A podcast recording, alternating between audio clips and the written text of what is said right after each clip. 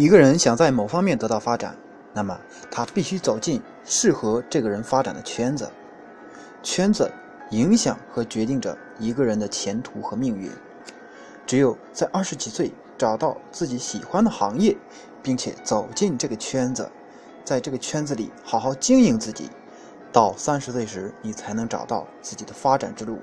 成为自己心中的理想的人。很多时候，我们正是因为进入的圈子不理想，到后来成了连自己都讨厌的人。圈子具有不可低估的力量，一方面它会同化我们，另一方面它也会引导我们，帮助我们。当下社会不是靠个人能力单兵作战的时代，而是靠集体作战，甚至是集团作战的时代。一个人的实力有多大，不单看他个人掌握了多少知识，有多大的智慧。还要看他和他背后站着的人合力有多大。举个简单的例子，如果我们是靠码字儿为生的人，那么必须在出版界认识策划能力相当强的编辑，才能真正把自己的作品做到位、做到极致。如果我们是编辑，那么能力的大小主要体现在我们背后有多少好的作者。同样，一个人想在某项事业上取得成功，站在圈子里和圈子外是不一样的。最起码，圈子里的人知道自己做什么才有效，事半功倍；而圈子外的人只能盲目的去做，事倍功半。在大学毕业后，我们可能 n 次向自己梦想的圈子进军，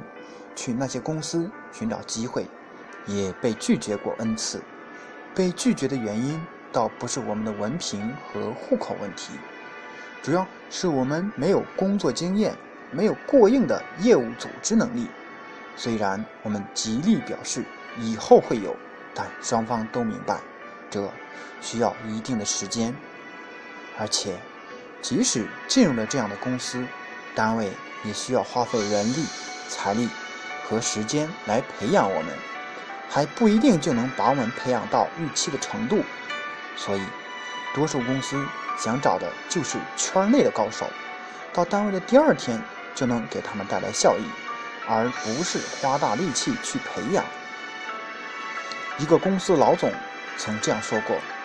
他们宁可花十万元聘一个人一年，也不愿意花一千元养一个人一年。”我们现在看看自己的水平。在行业内是不是属于被养之列？二十几岁的我们，怎样才能进入符合自己发展需要的圈子呢？很多圈子，如果我们在这个领域里没有什么特殊的关系，仅凭现有的能力，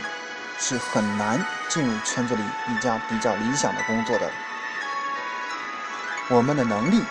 如果不在工作中真正的实践，仅靠在书本课堂上学习，永远是不能培养出来的，更不可能真正了解这个行业的每一个环节，把握好每一个细节。如果我们实在无法进入这个圈子，那就曲线救自己，退而求其次，找一家与这个圈子有直接或间接关系的公司，从这个行业中最不起眼的环节或者。最末端开始做起。如果进不去大公司，那就选择新开业的规模小的公司。这样的公司刚刚成立，处于起步阶段，各种条件虽然艰苦一些，但也好进入。我们就在那里留下来，那里将是我们进入一个行业、一个圈子的切入点。这一点对我们的人生至关重要。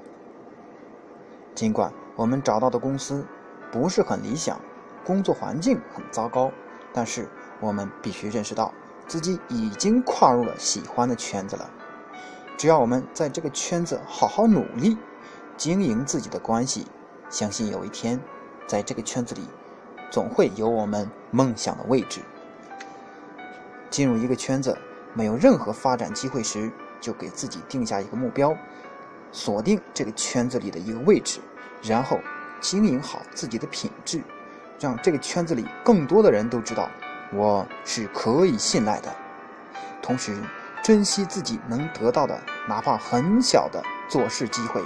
一定把这些事情做完美。还有，工作时不要只把眼光仅仅局限于自己的业务，更要把目光放到整个单位甚至整个行业当中去。最后，在自己想取得发展的行业里，不论处于这个行业的哪一个环节，都要珍惜自己的每一天，珍惜自己遇到的每一个人。